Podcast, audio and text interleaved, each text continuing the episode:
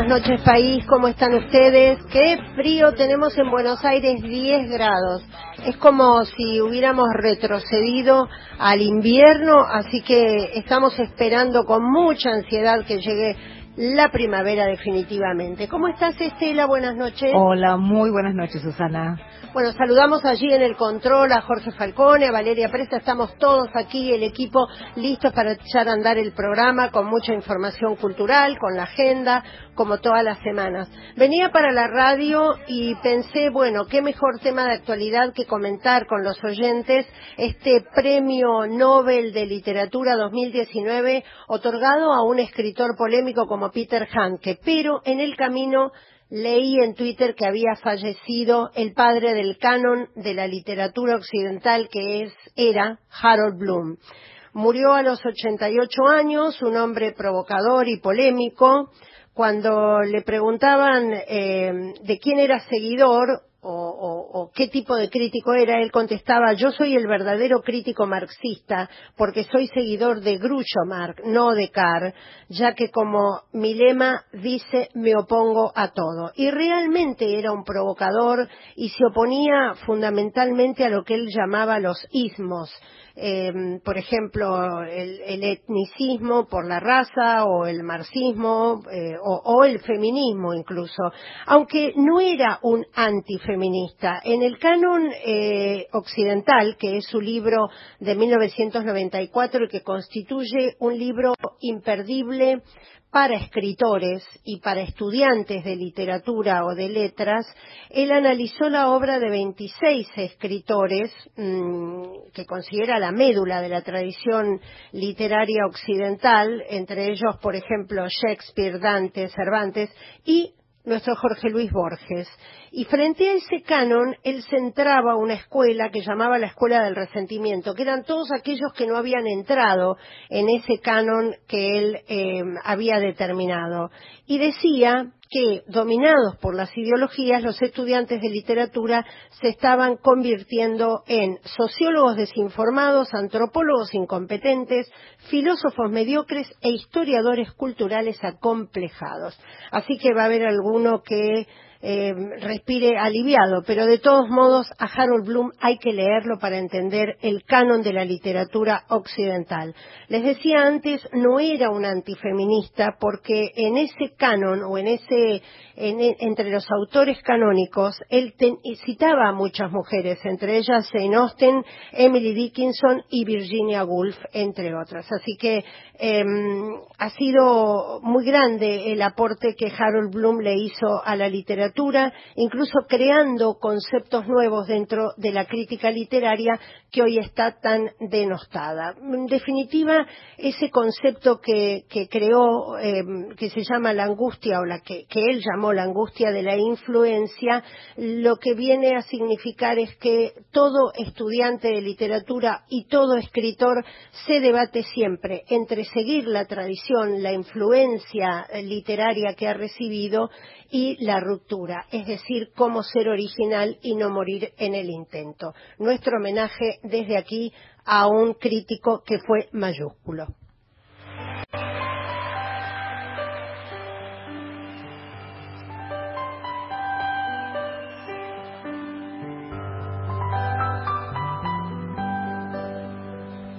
Todo pasa y todo queda, pero es pasar, pasar haciendo camino, camino sobre la mar.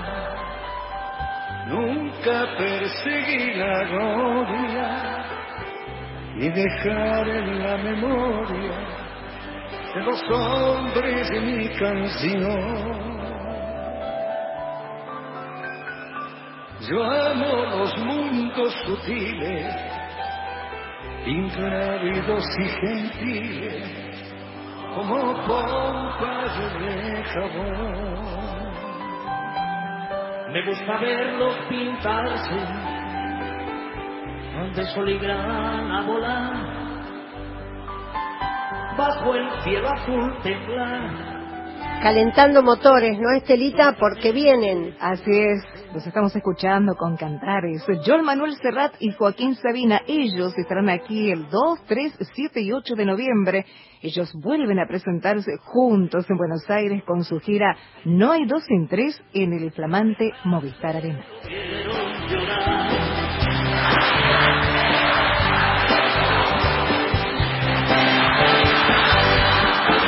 Lindísimo.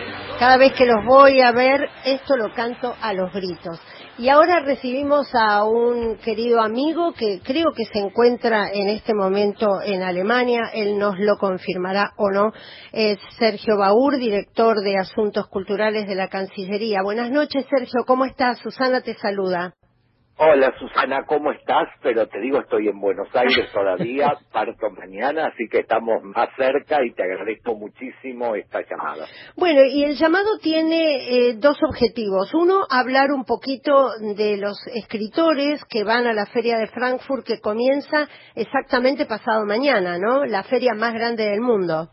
Exacto, el gran evento del libro, de la venta de los derechos, de los editores y es eh, así, eh, nuevamente la Argentina se presenta en la Feria del Libro de Frankfurt con su pabellón, eh, con representación de distintas editoriales, de distintos editores que van a visitar la feria, y la Cancillería Argentina, como hace todos los años, tenemos una delegación de escritores, esta vez con una escritora que va a viajar desde Buenos Aires, que es María Negroni, y otros tres escritores que son residentes en Europa, y justamente los elegimos a ellos por uno de los temas que vamos a tratar, que es aquellos escritores que escriben en distintas lenguas, conservando su identidad de argentinos y escribiendo muchas veces sobre eh, temas locales. En este caso va a ser María Cecilia Barbeta, que es una escritora que vive en la ciudad de Berlín, eh, muy, muy difundida en estos momentos en Alemania. su novela última alcanzado eh, récords no solo de ventas, sino que ha estado en los primeros niveles de las listas en distintas librerías alemanas. El otro es el escritor Patricio Pron y Eduardo Berti. Ellos tres van a, llegar hasta Frankfurt, procedentes de distintas ciudades de Europa, y María Negroni, que nos va a acompañar desde Buenos Aires. Claro, y ella además creo que es directora de la carrera de escritura creativa aquí en una universidad, creo que San Martín, ¿no? Exacto, sí, sí, sí, tengo entendido exactamente lo mismo. Vos sabés que ella, además de ser una poeta, es una una gran ensayista, por otro lado, eh, ha, escrito muchísimo sus grandes revisiones sobre literatura gótica, su dedicación también a Alejandra Pizarnik, hmm. eh, realmente una, una escritora muy particular que mismo el año pasado publicó un libro muy interesante sobre Eric Satie, habiendo, tras haber hecho una investigación de los archivos de Eric Satie en Francia. O sea, es una, una escritora de, de, cualidades muy, muy específicas. Eh, Sergio, este año creo que la, el lema de la feria es Ideas que mueven el mundo. Eh, me quedé pensando en esto de tres escritores que no son residentes en la Argentina, con lo cual tienen una mirada también en perspectiva sobre nuestro país, ¿no? A mí eso me pareció muy interesante de poder llevar este año a, tres escritores que residan en Europa, porque de alguna forma es, como vos bien decís, ¿no? Es una, una doble mirada, o sea, escritores que están muy presentes en una realidad europea y por otro lado conservando fuertes raíces y una identidad muy profunda sobre su propio país, que es la Argentina. Entonces, en ese aspecto también nos pareció que es interesante ese tipo de discusión. Hmm.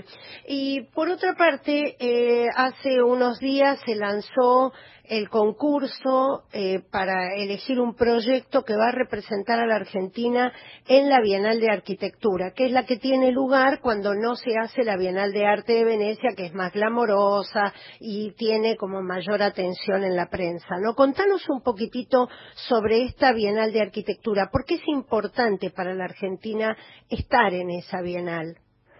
Bueno, como vos bien decís, alternativamente un año está dedicado a las artes visuales, como es el año este, el año 2019, donde Argentina se presentó con el concurso ganador de Mariana Tellería. Y el próximo año es eh, directamente la, Bienal de Arquitectura.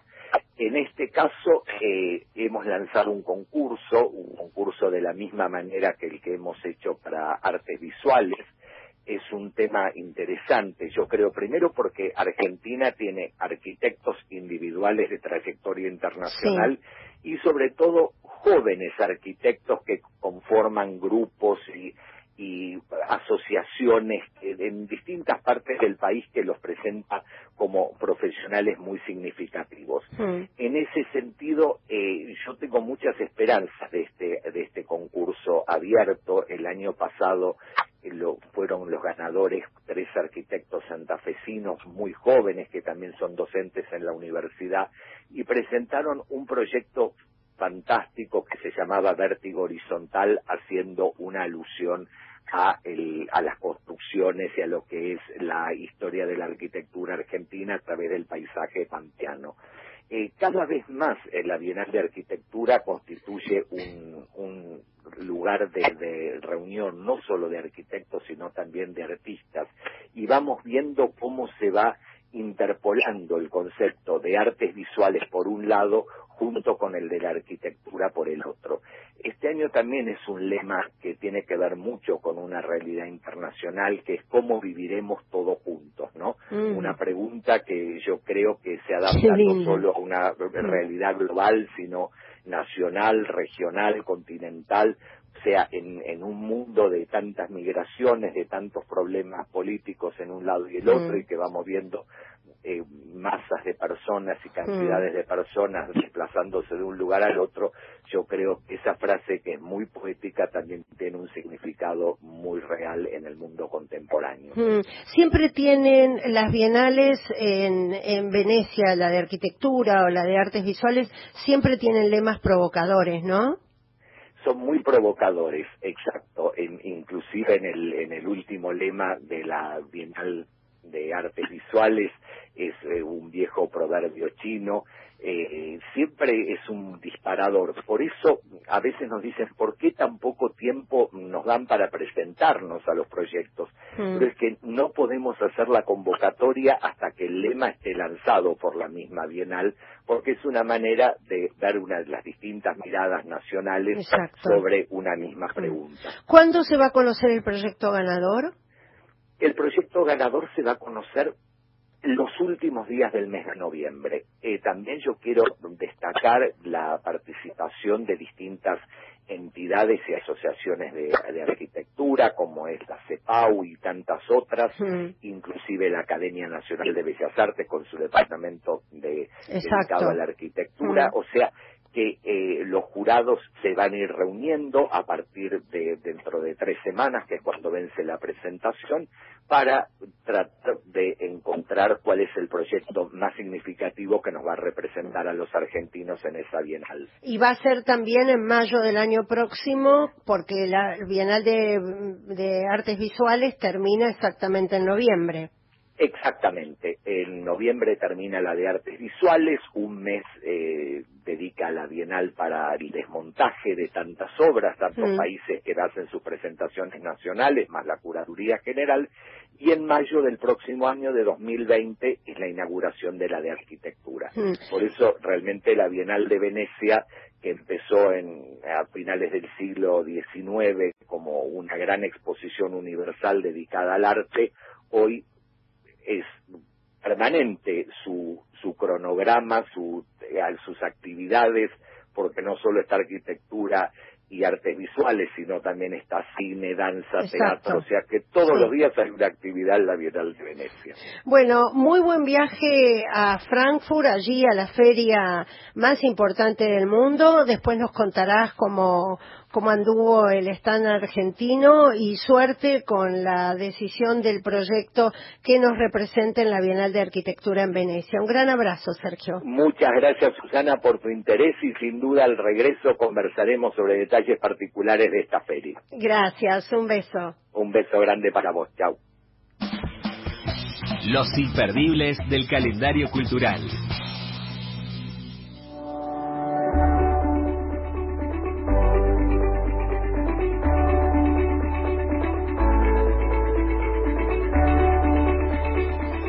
Nos vamos a viajar, ¿no?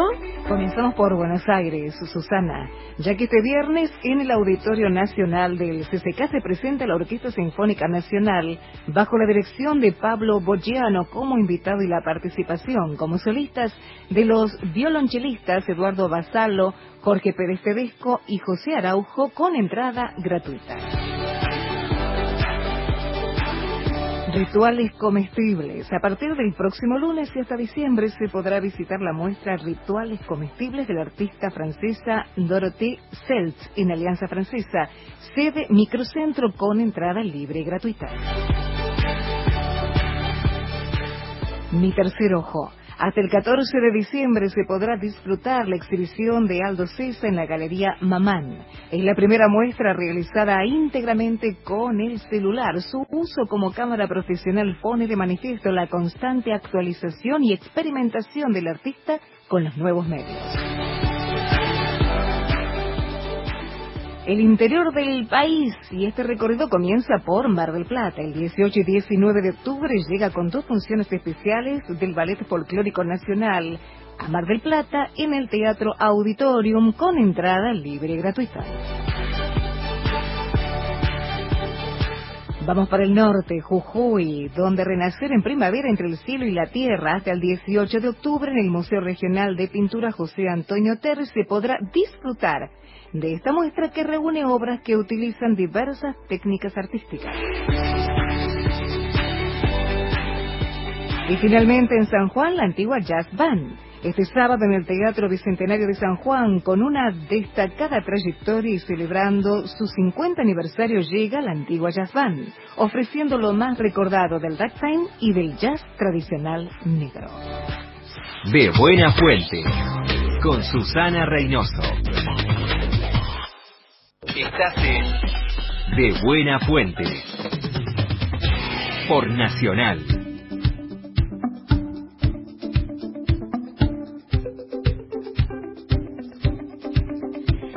Nos acompaña ahora Carlos Dignaya, él es eh, un fotógrafo artista, es además escribano de profesión, ahora le vamos a preguntar cómo hizo el, el salto de la escribanía a la fotografía. Eh, a mí me gusta mucho el trabajo fotográfico de Carlos. Eh, tiene algo en particular que hace que su obra fotográfica parezca o sea una, una obra de arte realmente. Em, se formó con Ricardo Martiniuk y el trabajo que él presentó hace poco en el Palacio de las Artes del, el Paseo de las Artes del Palacio Duo eh, aquí en Buenos Aires se llamó La metáfora humana y la arquitectura. Mañana inaugura en Galería Rubers una parte pequeña de esa muestra, pero mejor que nos lo cuente él. Buenas noches y gracias por venir, ¿no? A estas horas inusuales. Gracias, Susana, a vos por invitarme. Contanos un poco cómo es esta, eh, este tipo de imágenes que vos trabajás, que son como pinturas realmente. ¿Cómo las trabajás fotográficamente? La realidad es que lo que se buscó en este ensayo que se hizo, este trabajo, era buscar un escenario y en ese escenario poner la figura humana. Se usó un escenario, una arquitectura del brutalismo muy, muy dura, mucho hormigón, mucha piedra. Este es de Barbican Center. De Barbican Center en Londres. Un espacio muy lindo para trabajar.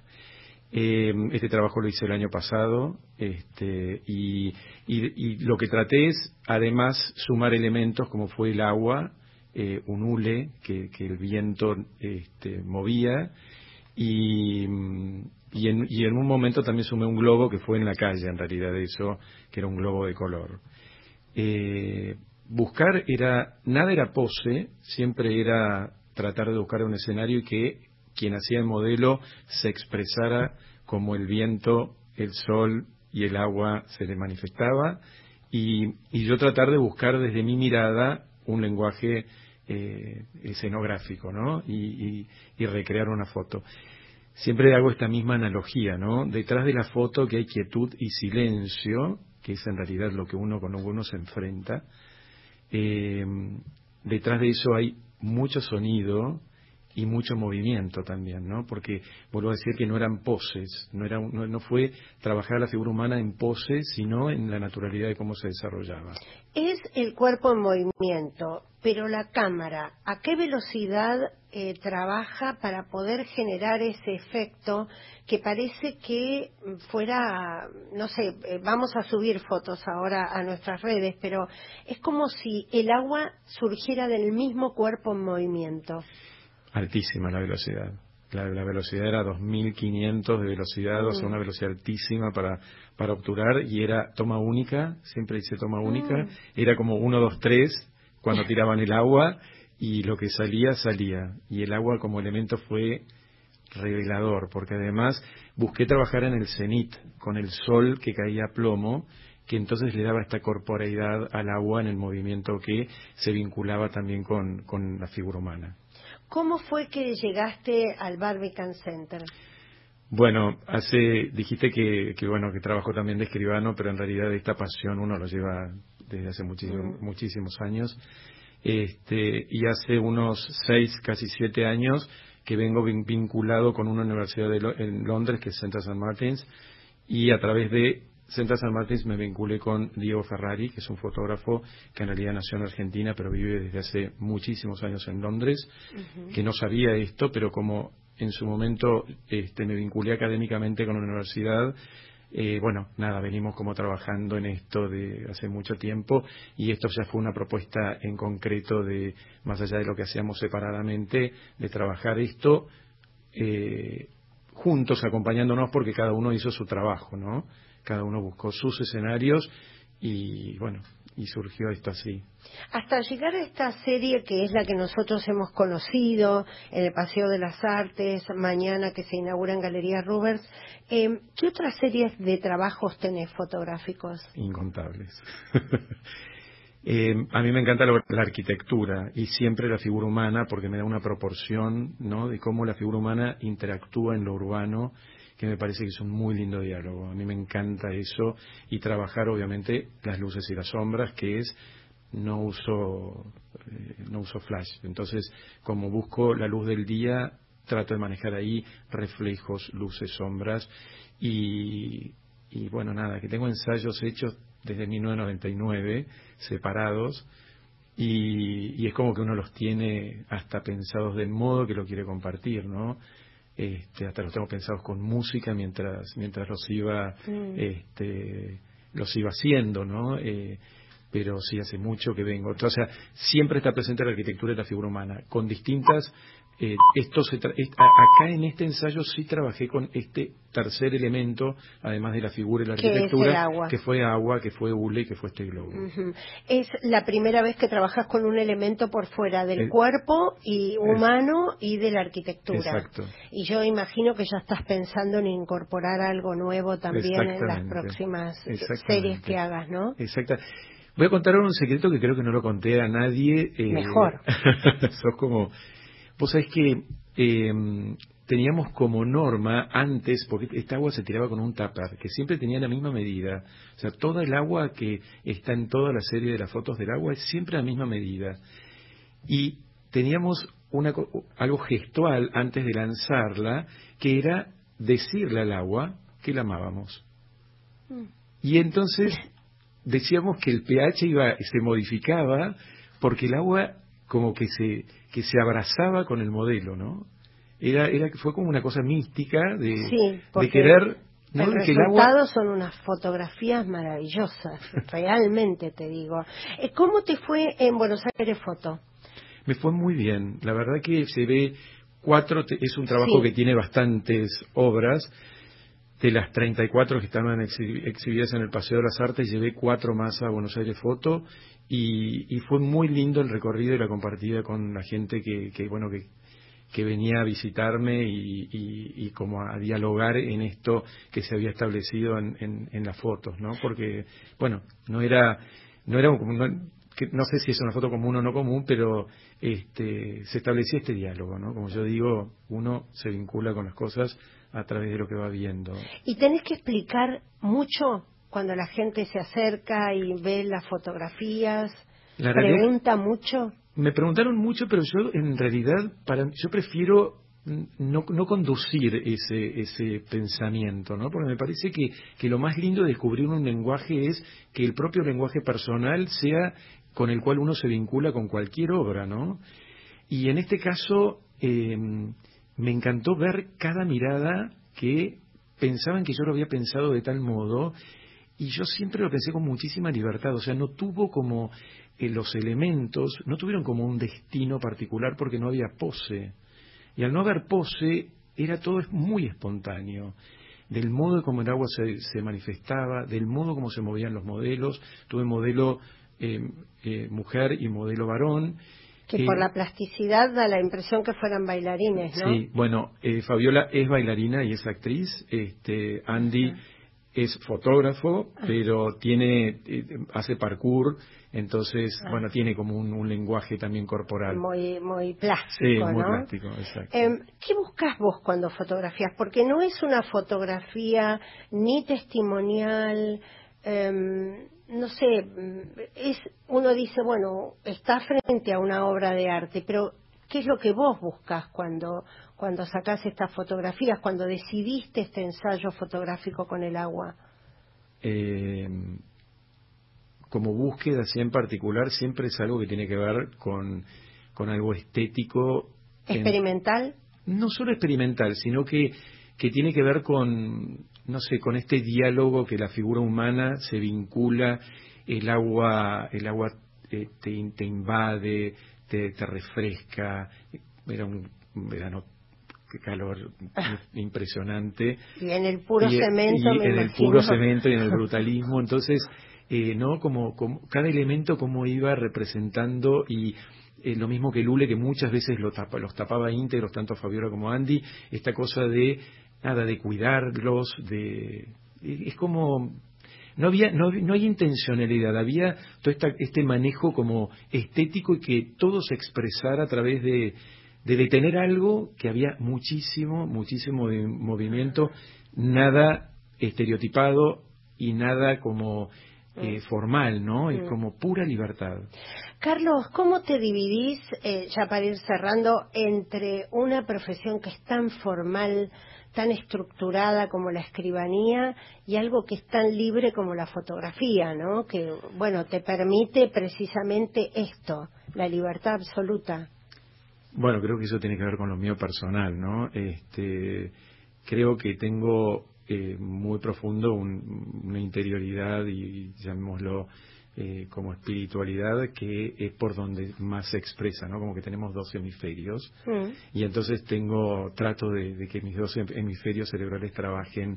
Me encanta escribir, o sea que la escribanía me da la posibilidad de escribir dentro de la ley este, cada una de mis escrituras, como también en el lenguaje de la fotografía eh, me, me, permite expresar en este lenguaje de las luces y las sombras no todo lo que uno lleva adentro. Bueno, si te escuchara Carl Jung, ¿no? Luces y sombras, eso somos en esencia como personas. Y Jung lo dijo muy bien, lo dejó muy bien escrito en su libro rojo, ¿no? Muchísimas gracias por haber venido. Invitamos entonces a todos mañana a las 19. 18. Ah, 18. 21 en la Galería Rubers. En la Galería Rubers, allí se pueden ver nueve de los trabajos de Carlos Dignaya. Son hermosísimos eh, y dejaste uno hasta el 29 de, octubre. Perfecto. Y dejaste un trabajo que se puede ver en el Paseo de las Artes de... En el, en el Palacio Dubó quedó una obra con, que se cuelga mañana, que es la colección permanente, que es uno de los narcisos. Ay, qué es divina esa foto. Que era recrear el narciso de Caravaggio. Bueno, vamos a ver si la podemos subir a Twitter, porque la verdad es que es una foto preciosa. Felicitaciones y muchas gracias por haber venido. Gracias, Susana, un privilegio, gracias.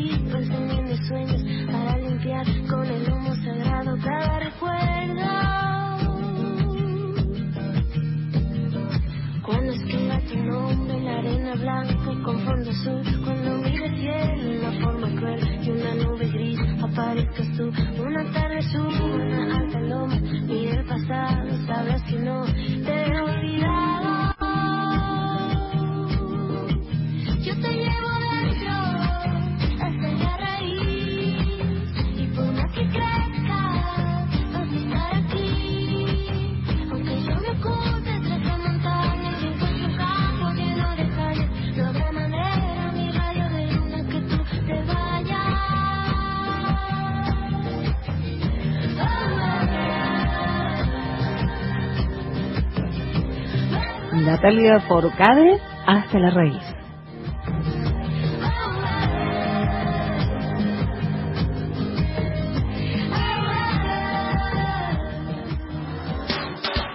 La brújula literaria.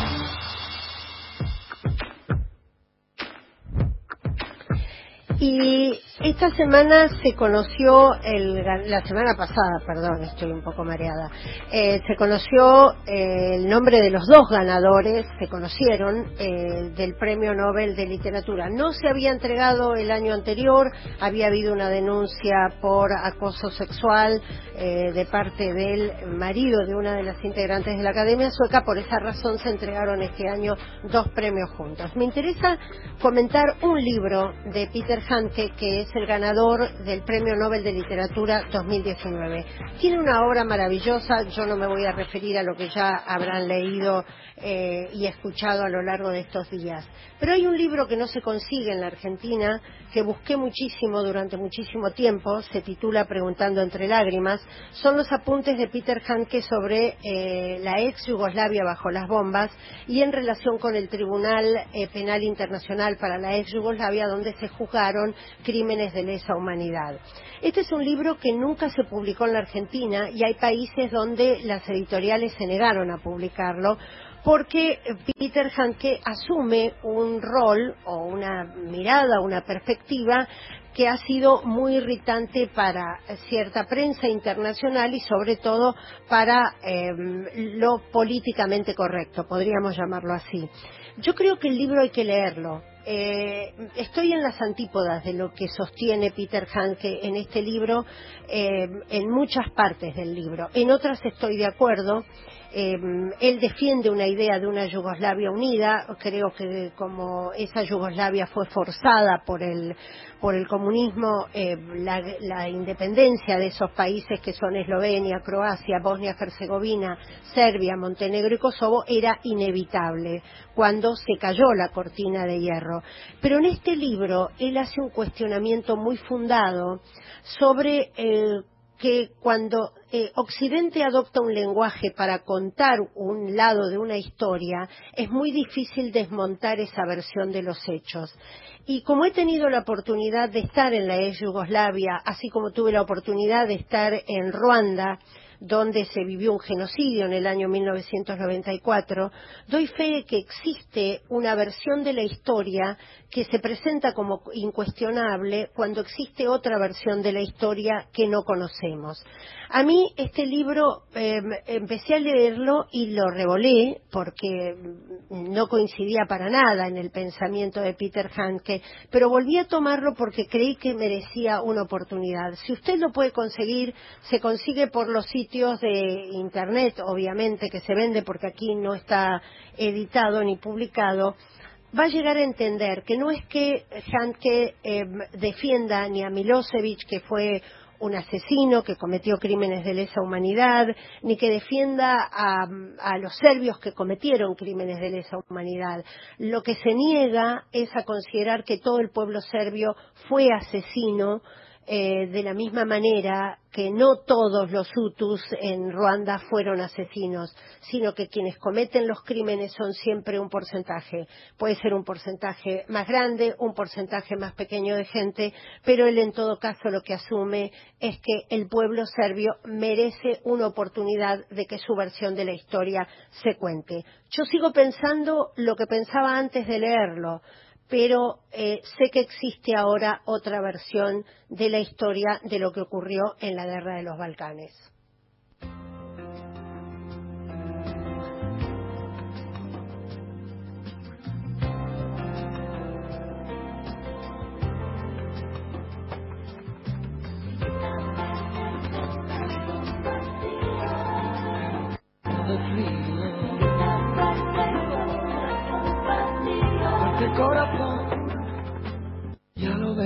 Que no hay dos sin tres, que la vida va y viene y que no se detiene, qué sé yo. Miénteme aunque sea, dime que algo queda entre nosotros dos, que en tu habitación nunca sale el sol, ni existe el tiempo ni el dolor Llévame si quieres a perder a ningún destino sin ningún porqué. Sé, mi corazón que no ve, mi corazón que no siente, corazón que te miente amor. Pero sabes que en lo más profundo de mi alma sigue aquel dolor por creer en ti que fue de la ilusión y de lo bello que es vivir. ¿Para qué me curaste cuando estaba herido hoy me dejas de nuevo el corazón partido? ¿Quién me va a entregar sus emociones? ¿Quién me va a pedir? Cómo me gusta Alejandro Sanz, Estela. Corazón partido. Y si te gusta mucho, lo podés ir a ver el 22 de febrero Wow. al hipódromo de Palermo. Qué lindo, un poquitito más, a ver. Y bajar a la luna para que juguemos. Dime si tú te vas, Y nos acompaña ahora Nora Aslan, ella es artista plástica, pero también está curando una muestra muy interesante titulada Arte Singular en la Argentina. Son 60 obras de 22 talentos de Art Brut. Ella nos va a explicar ahora qué es el Art Brut. Va a estar hasta el 30 de octubre en el Más Acá Cultural, allí en Avenida Caseros 514 en San Telmo. Yo conozco el Más Acá Cultural, es un lugar precioso, tiene un cafecito hermoso, se pueden comer unos sándwiches riquísimos y además se disfruta de unas obras que son absolutamente conmovedoras. Buenas noches, Nora, y gracias por acompañarnos. Gracias y gracias por invitarme. Bueno, contanos un poquitito por qué Art Brut y qué tipo de artistas son estos que están en esta muestra. En realidad, el Art Brut tiene una historia eh, ya bastante larga. Eh, se remonta el nombre a mediados del siglo XX. Eh, fue puesto por Jean Dubuffet. Que más o menos en el año 45, algunos dicen que en el 45, otros que en el 47, lo tituló así. En realidad empezó a ser descubierto a partir de ciertas investigaciones que hicieron médicos de hospitales psiquiátricos ya en el siglo XIX eh, donde descubrieron o fueron viendo que muchos pacientes eran artistas que dibujaban cosas increíbles. Esas obras tenían un valor eh, que, no, que se desconocía porque en realidad las hacían de forma espontánea. Y a partir de eso hubo, no me acuerdo en este momento, el nombre, eh, hubo un médico que escribió sobre, sobre la obra de estas personas. Y entonces los artistas modernos de la, de, eh, de- de la época, de los 40, 45, eh, empezando por Jean Dubuffet, descubrieron esto y les llamó mucho la atención. Y se volvieron muy fanáticos. Y Dubuffet inició una colección. Los surrealistas se interesaron, Breton se interesó, eh, Klee se interesó y encontraron inspiración en, en- en estas obras. Así que eh, eso fue ese fue el comienzo de la palabra. Esa es la historia, digamos. Esa es la historia Y ahí saltamos al arte singular, que, que es lo que de alguna manera vendría a ser la traducción que hacemos nosotros. En realidad de ahí saltaron eh, cuando cuando empezó la Segunda Guerra la colección de Jean Dubuffet que estaba en, en Europa se trasladó a Estados Unidos y allí también fue estudiada, también fue eh, produjo mucho interés y se la llamó raw art, o sea, arte bruto, arte que no que está hecho por personas que desconocen el sistema del arte, que desconocen por fuera del mainstream, que son eh, outliers, outsiders, se lo llama también. Están por fuera y no les importa y trabajan de una forma totalmente espontánea y compulsiva. De, de alguna manera eh, son llamados visionarios porque muchos de ellos se sienten como que traen un mensaje que tienen que comunicar a través de su arte. ¿Qué tan visionarios y qué tan outsiders son estos artistas, que creo que son 22, Sí. que están exponiendo en el Masaca Cultural? Bueno, eso es un tema interesante, porque cuando Dubuffet eh, los clasificó y los, y los nombró, el concepto era muy restringido. Se, se relacionaba con artistas que trabajaban exclusivamente desconociendo el mundo del arte. y, y, no sabiendo que lo que hacían era arte.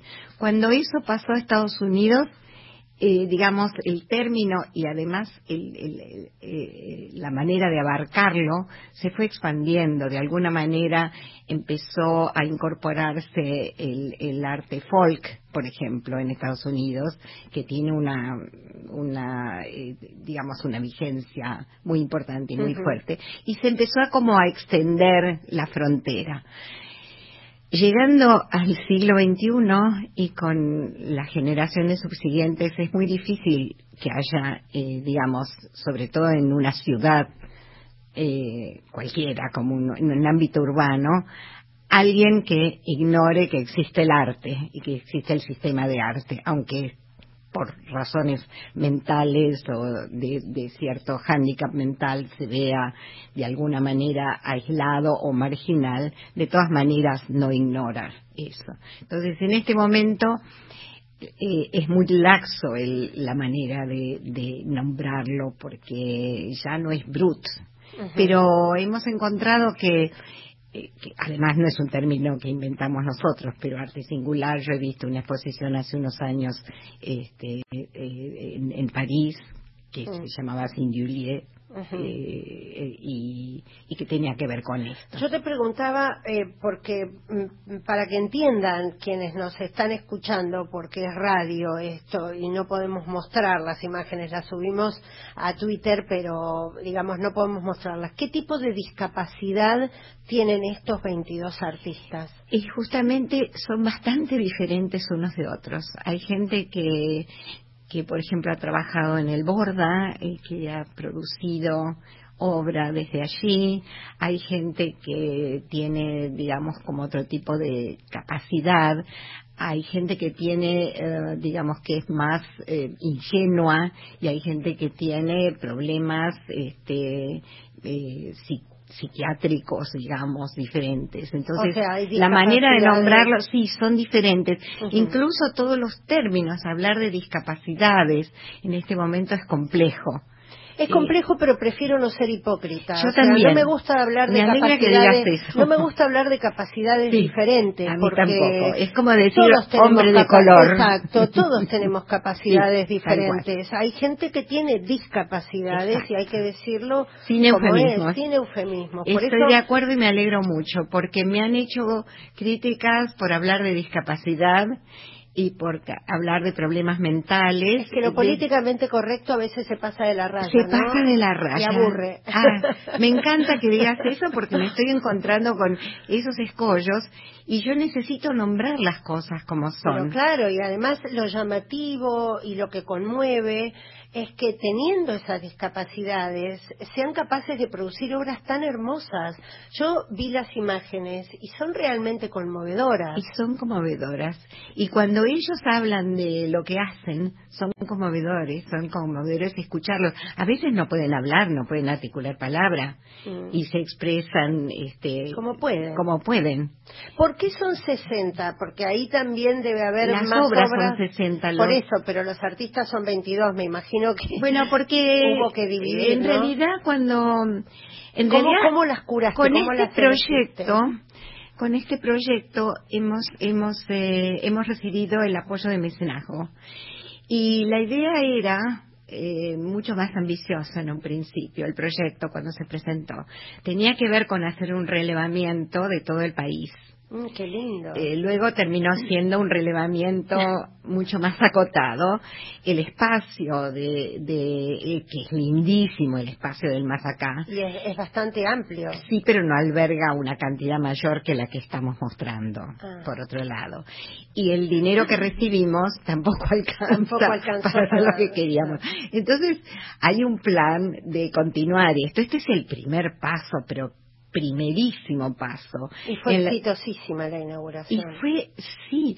Además, en la Argentina no hay una hay una necesidad enorme de hacer esto, porque yo conozco en todas partes del mundo, yo vengo desde el año 80, que fue la primera vez que fui y conocí el Museo del Arbre de Lausanne. Yo estaba en Lausanne presentando obra mía en, un, en una bienal en ese momento yo era artista textil, luego pasé por otras disciplinas, este, y conocí el Museo de la Ruth y quedé fascinada. Yo en ese momento no sabía que una de mis hijas iba a tener esa problemática y que en este momento es parte de la exposición. Oh, qué lindo. Sí, sí, sí. Mi hija María, que me está escuchando y quiere que yo diga que mi hija María. Por las dudas le mandamos un saludo a María. singular. María, artista singular, ya ha sido nombrada tres veces. bueno. ¿Qué es lo que a vos más te ha gustado de esto, de curar esta muestra y, y, de, y de los artistas en general?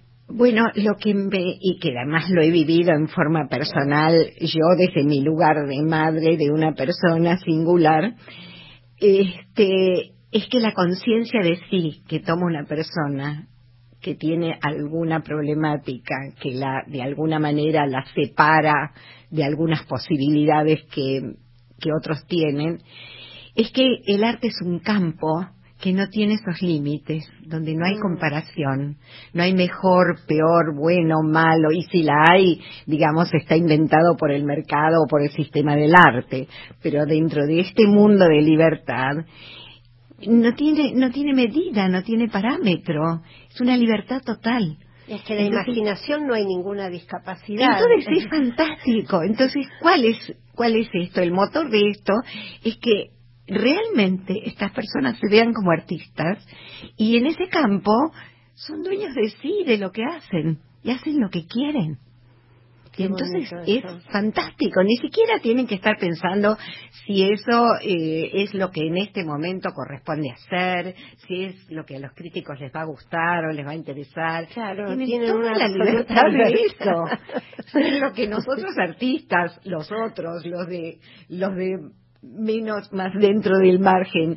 Estamos a veces mirando para un lado y para el otro viendo qué y cómo y cuándo y cómo y también preocupados por, la crítica ellos son absolutamente libres no les importa tienen mucha producción de modo que a vos te haya costado la selección de las obras que están expuestas? No, no, en general tienen mucha producción. Por esto que te cuento que son compulsivos y porque cuando los escuchas hablar a los que pueden expresarse y te dicen, es algo como que lo necesitan hacer, les sale solo.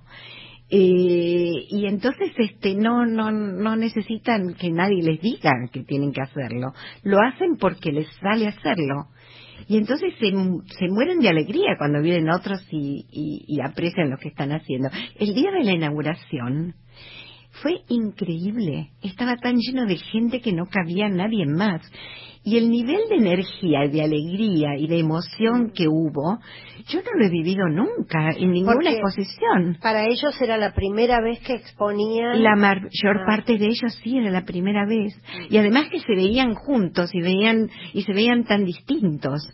Entonces era un era una cosa que este, no se podía creer, estamos todos muy emocionados, todos. Y muy bien también por el Más Acá Cultural allí en Avenida Caseros 514, porque hay que decir que si cuesta, a una sociedad le cuesta integrar a, a, sus discapacitados, mucho más pasa en el mundo del arte, ¿no? Donde hay como una exposición del artista que es muy notoria, muy alta, y entonces para los artistas que tienen algún tipo de, discapacidad es doblemente difícil llegar. Por supuesto, eh, fue muy linda la, la circunstancia porque yo descubrí el lugar este no lo conocía en un momento casualmente entré y estaba con mi hija justamente entonces estuvimos mirando libros y ella encontró un libro que tenía que ver con Art Brut entonces le dijo a la empleada que estaba allí este, ah, yo también soy, soy un artista bruto. Y ella le dijo, ¿y esto qué es? Entonces ella empezó a explicar. Y yo mientras tanto miraba el lugar y dije, uy, qué lugar tan lindo. Yo venía con la idea de este proyecto desde hace mucho tiempo y venía buscando una situación. Entonces, este, eh, yo dejé mi tarjeta y, tres meses después, tres meses después, me, me recibo un email de Sergio, el dueño del lugar, y me dice, vos dejaste una tarjeta y, contaste que tenés un proyecto y que es un proyecto que se llama Arbrut. Y bueno, te invito a tomar un café y venía a contármelo.